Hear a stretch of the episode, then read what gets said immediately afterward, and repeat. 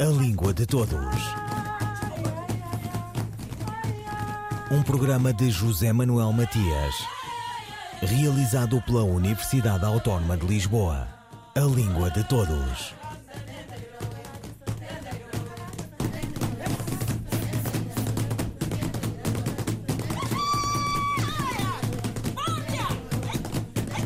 Um desafio pedagógico sempre, uma experiência intelectual de cultura e de partilha.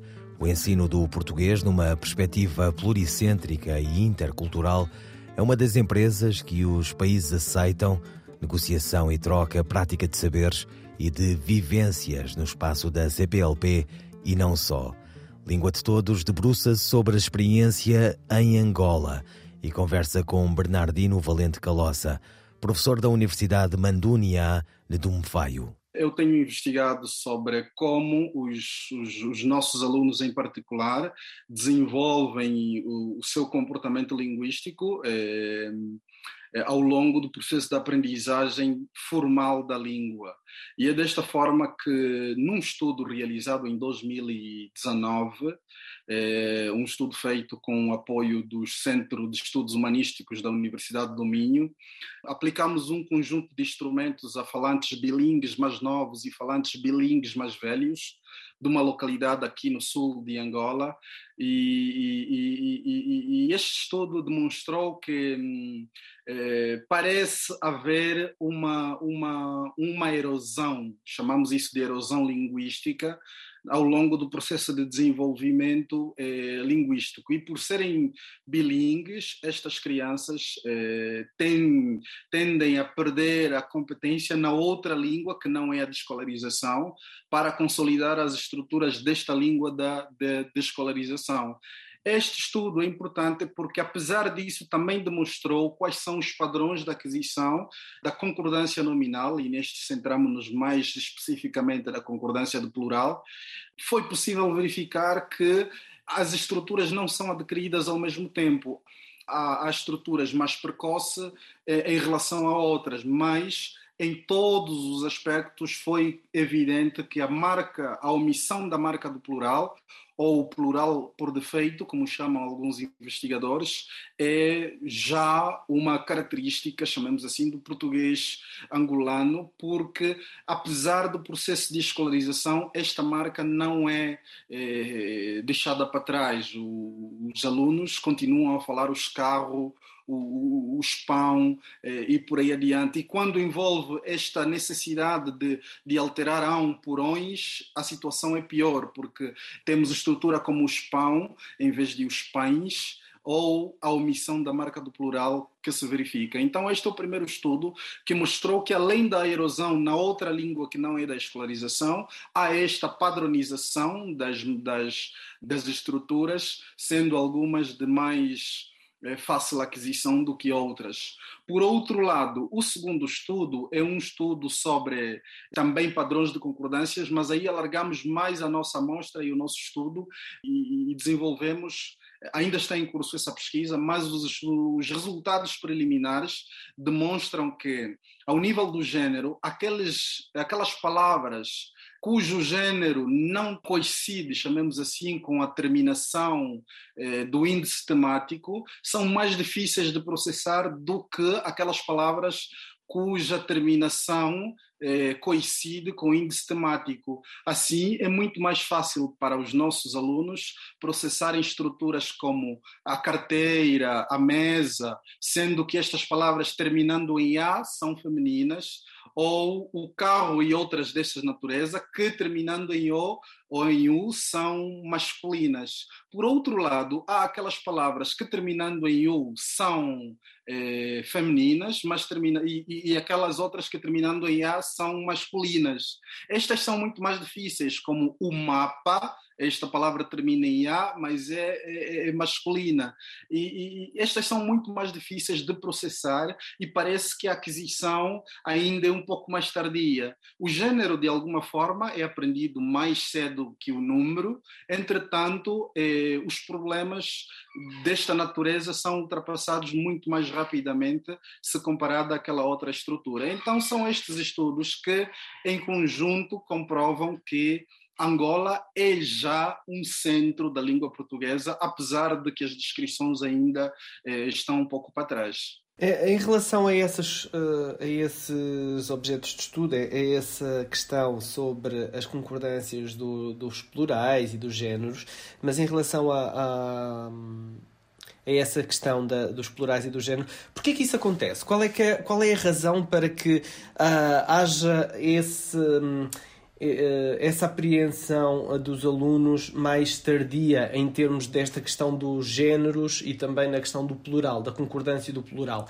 Há aqui influência das línguas autóctones? Há muitas possibilidades que têm sido levantadas e hoje eh, podemos dizer que a influência das línguas banto e não banto faladas em Angola já não é um aspecto que por si só justifica, justifica eh, estas ocorrências, porque a grande parte dos falantes angolanos atualmente, de acordo com, com os últimos dados do, do censo, são jovens e muitos destes não falam nenhuma outra língua além do português. E, e, e, neste caso, obviamente, não podemos falar de, de, uma interferência linguística.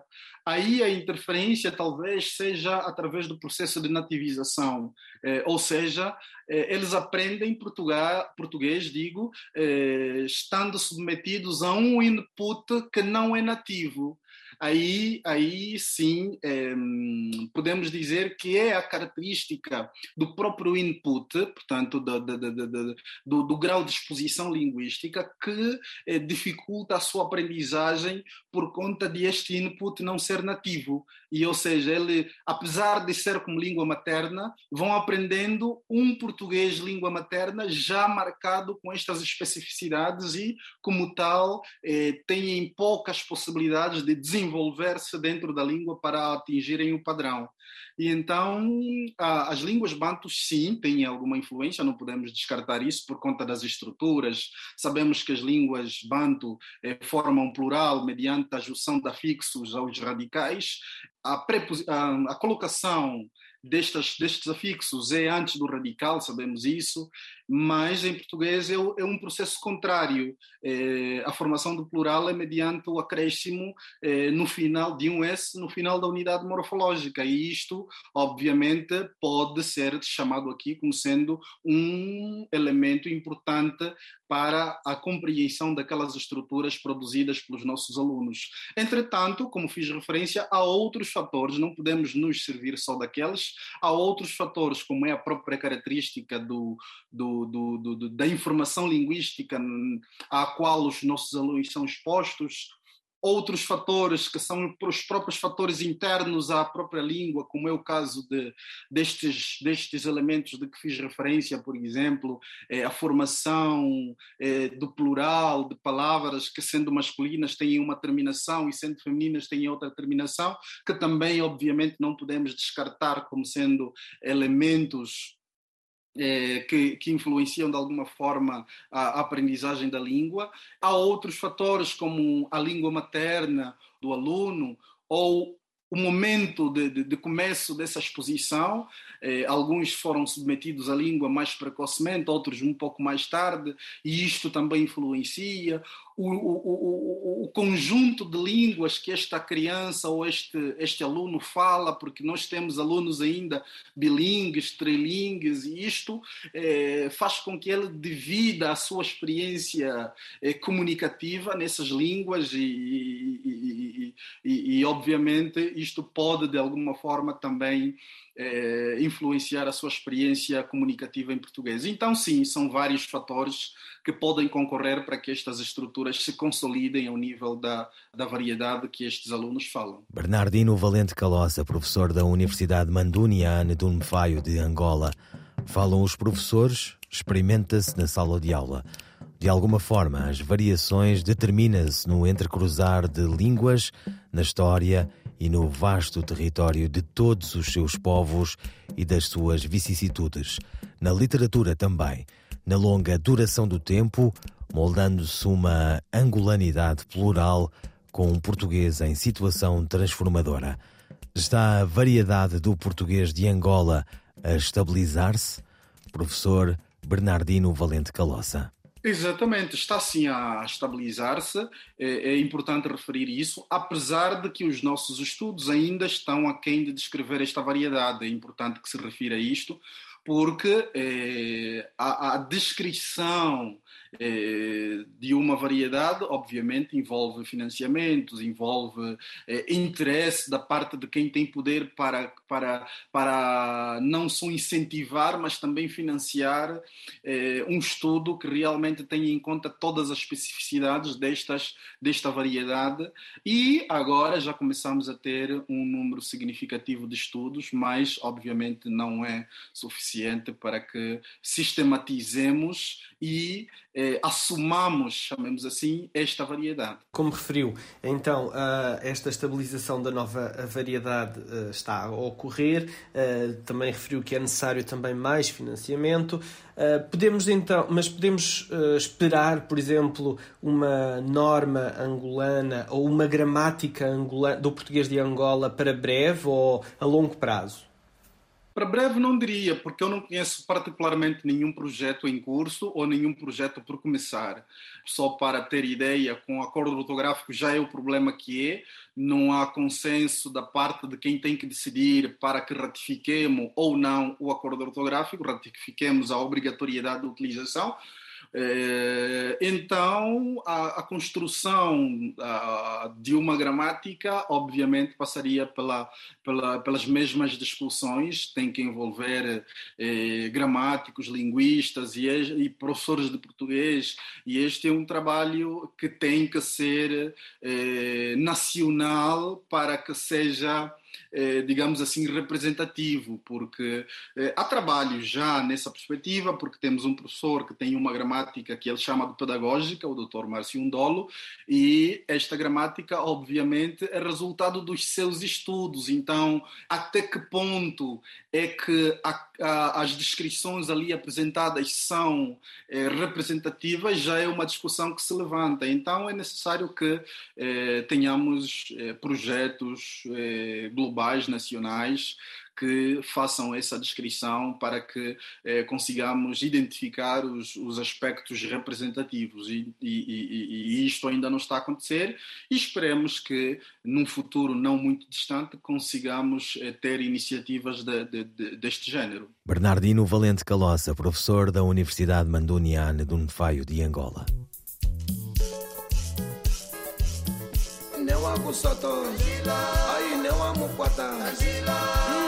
mujiba. Eh, na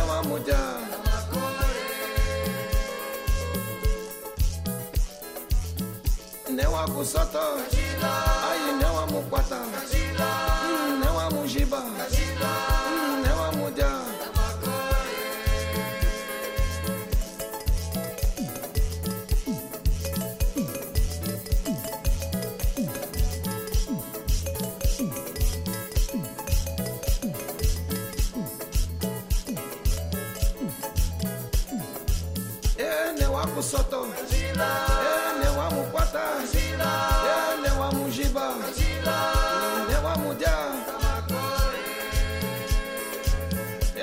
wakusata ne wamupata ne wamujiba ne wamudia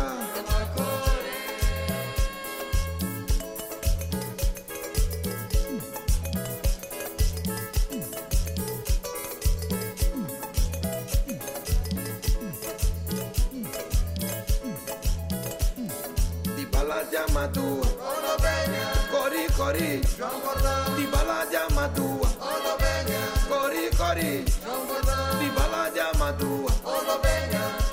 kori, Strongbola, Ibola Jamatua, Olo Benga, Kori Kori, Strongbola.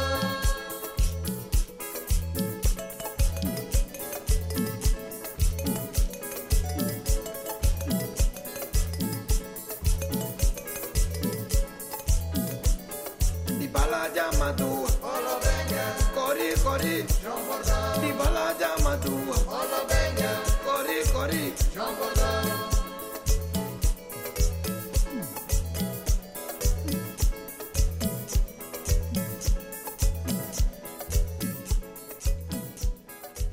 Kamacore, Bonga.